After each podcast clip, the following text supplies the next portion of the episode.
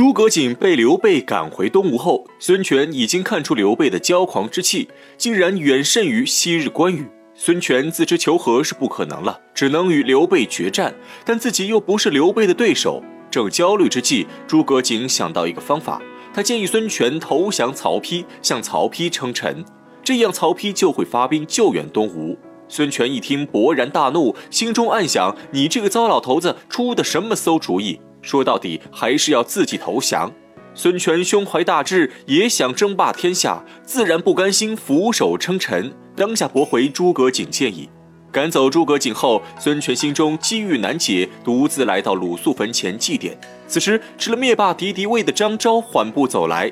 曹操赤壁大战时，张昭已经是垂暮之年，如今曹操都归天了，张昭却还是精神矍铄，毫无变化。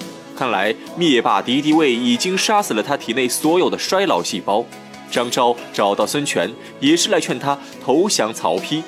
机智的张昭还用三角恋做比喻，表示蜀魏吴三国关系复杂，刘备想灭吴，可曹丕却想保吴，如今只能向曹丕求援，才能保住江东基业。孙权知道张昭说的句句在理，但他好歹也是江东之主，实在是拉不下面子向曹丕称臣。孙权默礼当场，心中反复思考，权衡利弊，最终还是决定放下骄傲，投降曹丕。俗话说：“人不要脸，天下无敌。”自孙权放下脸面这一刻起，他已经成长起来，蜕变为真正的江东之主。孙权派赵咨带着降表赶往许昌。赵咨博闻多识，善于辩论，嘴皮子玩得贼溜。他身负东吴外交使命，早就知道此行必会受到刁难，已做好万全准备。果不其然，曹丕看过孙权降表之后，态度傲慢地问赵咨：“孙权是一个什么样的主公？”此话已有讥讽之意。赵咨面不改色，当众夸夸其谈，用曹操的一句“生子当如孙仲谋”为引，又举出用鲁肃选吕蒙去荆州的案例，把孙权夸的是雄才大略，天下无双。曹丕没想到此人如此能吹，眼看牛都飞到天上了，曹丕急忙打断赵咨话语，把牛拉回来之后，曹丕发出一句灵魂拷问：“既然你们这么厉害，那为什么还要投降曹魏？”这句反问异常尖锐，就像楚国人卖矛和盾被拆穿一样。如果是一般人，定然会被问得哑口无言，羞愧而逃。可赵咨不愧是辩论鬼才，当下丝毫不慌，又重新牵出一头牛，表示江东兵甲虽少，但水师天下无敌。再加上坐拥长江天险，就算曹魏和蜀汉百万大军联手来袭，他们也无所畏惧。之所以投降曹魏，这只是孙权的谋略。赵咨一席话说得慷慨激昂，在场众人无不佩服。此时再看那头牛，已经飞得不见踪影。曹丕就是想拉，也拉不回来了。曹丕虽然知道东吴真实处境，但总不好直接撕破脸皮，毕竟人家是来投降称臣的。再者，他也确实被赵咨的口才折服，当下又问赵咨：像他这样的人才，在东吴还有多少？赵咨微微一笑，转身再牵一头牛，直言东吴智勇超群者不下百人，而像他这样的人，那简直是用车装、用斗量，多到数也数不清。此话一出，牛已经飞到了外太空。曹丕眼看对方如此富有，眨眼间就放飞了两头牛，也是收起傲慢之心，对赵咨肃然起敬，再也不敢小看东吴，郑重收下降表后，封孙权为吴王。加九锡。曹丕虽然年轻，但是心机深沉，谋略深远。就算孙权对他俯首称臣，他仍然不会发兵救吴。他要等蜀吴两败俱伤，如果吴胜，他就攻取汉州；如果蜀胜，他就偷取荆州。曹丕的想法正合司马懿心思。司马懿赞叹曹丕英明，唱起鬼畜咏鹅。